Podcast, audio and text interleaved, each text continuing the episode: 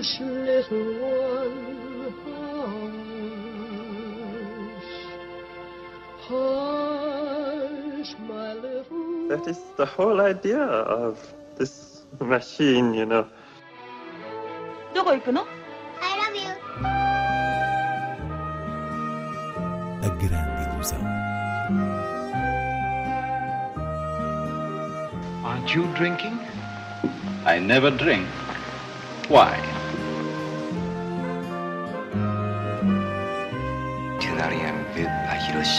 J'ai tout vu. Tout.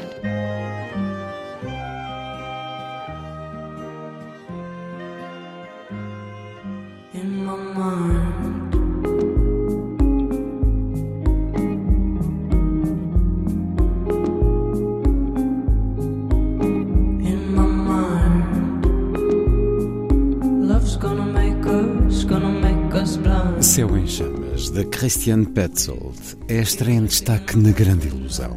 Inês Lourenço, um filme distinguido no Festival de Berlim, com o grande prémio do júri, e que estabelece uma relação de elementos com Undine, o anterior filme do cineasta alemão. Sim, ao que parece, Petzold quer fazer uma série de filmes inspirados nos quatro elementos. Undine era, obviamente, o elemento aquático e este novo Céu em Chamas coloca em pano de fundo o fogo de um incêndio florestal. A situação narrativa que o filme nos dá tem que ver com quatro pessoas que se encontram numa casa de férias, ainda dentro da floresta e perto do Mar Báltico, sendo uma delas a personagem observadora por excelência, um jovem escritor que está na fase de pré-edição do seu segundo romance e que, ao contrário do amigo fotógrafo, faz questão de mostrar que está sempre a trabalhar e que não tem tempo para mergulhos na praia. Uma atitude de soberba intelectual que vai ganhando ainda mais contraste em relação ao ambiente descontraído que o rodeia, conforme o seu ego ferido se depara com revelações que mexem com os seus próprios preconceitos. Céu em Chamas não é um filme que permita revelar demasiado, é preciso descobri-lo, mas o que me atrai particularmente neste contexto criado por Petzold é o modo como ele explora a questão da identidade, que é muito importante nos seus filmes e que está intimamente relacionada com a profissão, isto é, o cartão de cidadão das personagens é aquilo que elas fazem na vida. E penso que este filme é exímio em expor essa perspectiva social e todas as micro subtilezas das relações humanas que aqui vão desembocar numa consciência trágica, mas à qual se dá uma certa elegância literária. No espírito da obra, Petzold nunca esteve tão próximo da essência de um Eric Romer e é muito forte o embate emocional inesperado do desfecho.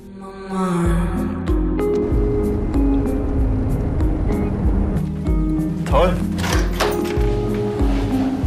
Hallo? Sag doch mal. Ja, wir werden nicht allein sein. Ich brauche meine Ruhe, meinen eigenen Platz zum Arbeiten. We ist die Nichte einer Arbeitskollegin meiner Mutter. Nadja. Kommst du nicht mit? Nein, wirklich, die Arbeit lässt es nicht zu. Schade. So ein Arschloch, ich bin so ein Arschloch.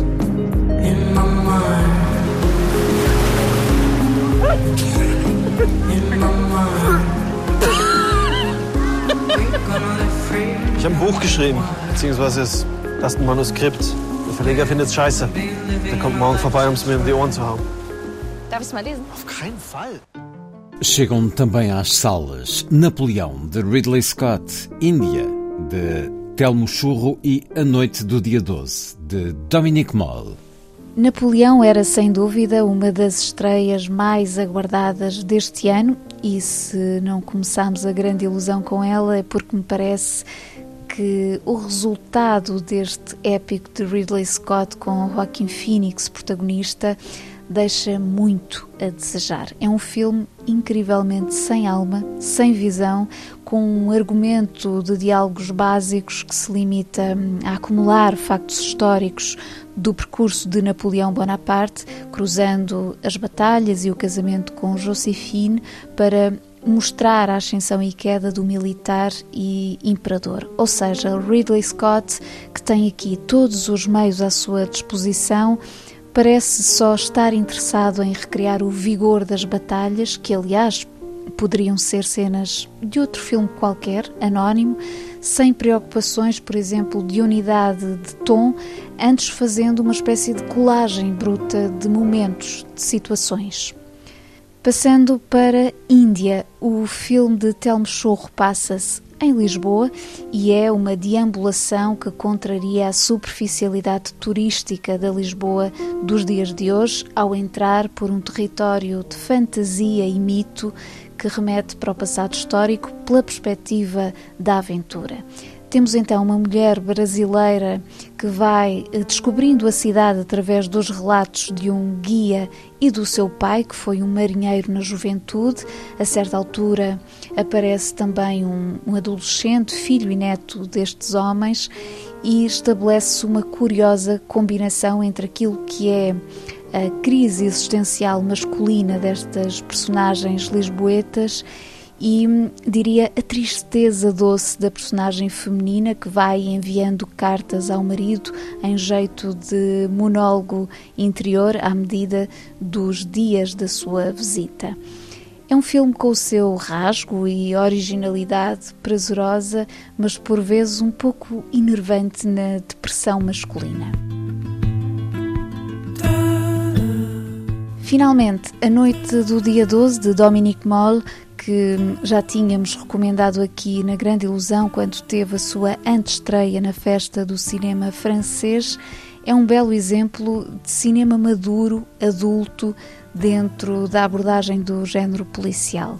Sendo ficção, o filme parte de um estudo sobre a polícia judiciária francesa e foca-se no caso real de uma jovem assassinada, que acaba por ser o primeiro caso de um polícia que está ainda a ambientar-se no seu novo cargo de chefia e que vai encontrar noutro colega mais experiente um reflexo da sua própria angústia perante uma investigação que, conforme avança, se torna cada vez mais frustrante. O que importa sublinhar é que o ângulo de Dominique Moll será sobretudo o impacto humano da investigação, ou seja, os fantasmas que se instalam ao longo do processo numa hum, atmosfera de trabalho que também é matéria de hum, observação. E esse retrato é muito bem assegurado pela nobreza dramática dos dois polícias, interpretados por Bastien Boyon e Bully Laner, que formam uma verdadeira dupla profissional melancólica.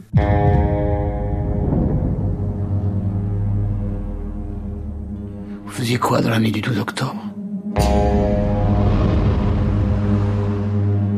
Est-ce que Clara avait des ennuis Elle tombait facilement amoureuse. Elle voulait toujours que je sorte le grand jeu, elle faisait la princesse. Elle aimait bien mon côté euh, animal. On baisait fort. Tu sais de quoi elle est morte, Clara Elle a été brûlée vive. Moi, je trouve quand même que ça sent la punition. La jalousie, c'est un levier énorme. On fait un boulot bizarre quand même. On interroge les gens, on fouille dans leurs affaires, on écoute leurs conversations et on écrit des rapports. Des rapports et des rapports. C'est ça. On combat le mal en rédigeant des rapports. Vamos a outras sugestões de cinema. Hoje começo por um fórum que está a decorrer no Gata Institute em Lisboa até esta sexta-feira, um evento organizado pela MUTIM, Mulheres Trabalhadoras das Imagens em Movimento, que procura debater a desigualdade de género dentro do setor do cinema e do audiovisual em Portugal e que contará no seu encerramento sexta com uma masterclass da realizadora e diretora de fotografia Leonor Teles. Por sua vez, em Famalicão arranca no próximo dia 29 a nona edição do Emotion, Festival de Cinema Jovem, que decorre até 2 de dezembro, com convidados especiais como Rui Reininho e Daniela Melchior, para além de Maria de Medeiros, que é a homenageada deste ano. O programa é essencialmente composto pelas curtas-metragens de jovens realizadores portugueses em competição e as sessões têm lugar na Fundação Cupertino de Miranda. A terminar, uma proposta de leitura.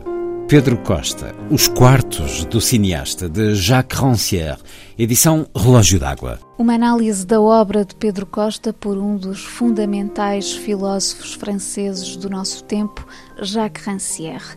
Vale a pena sublinhar isso porque o que se descobre nesta edição é desde logo o pensamento de Rancière, as suas noções de estética e política aplicadas ao cinema do realizador português, sendo que o livro inclui depois conversas de Rancière com o autor Cyril Nérat, que se tem debruçado também sobre este cinema e ainda o registro de encontros públicos entre Rancière e Pedro Costa.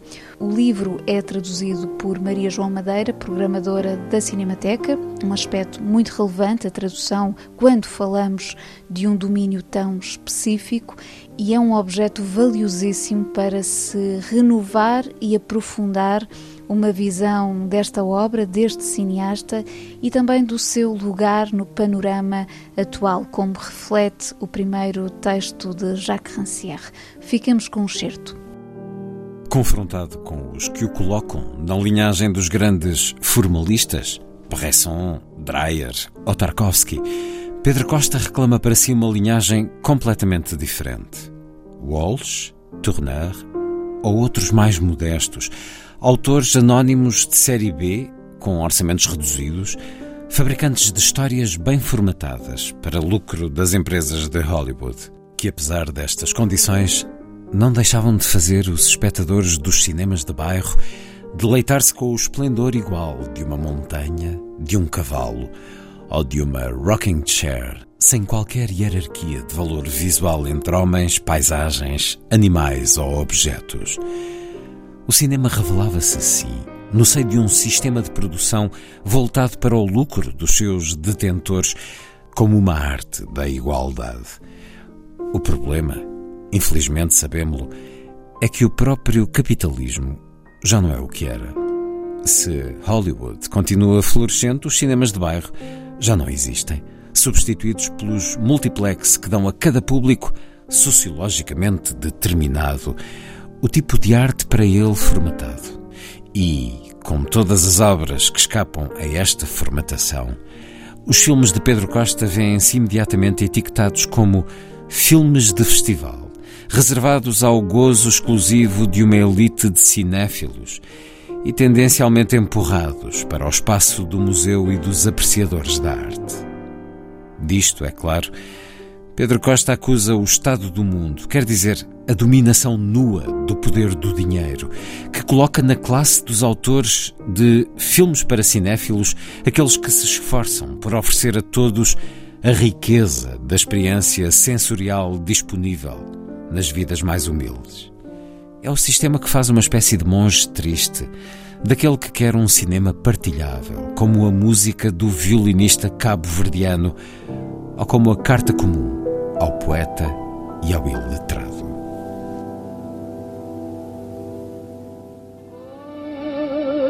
Hush, little one, hush, hush, my little. That is the whole idea of this machine, you know.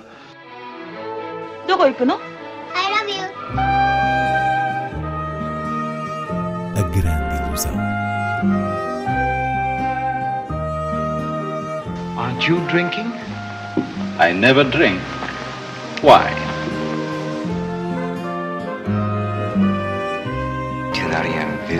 J'ai tout vu.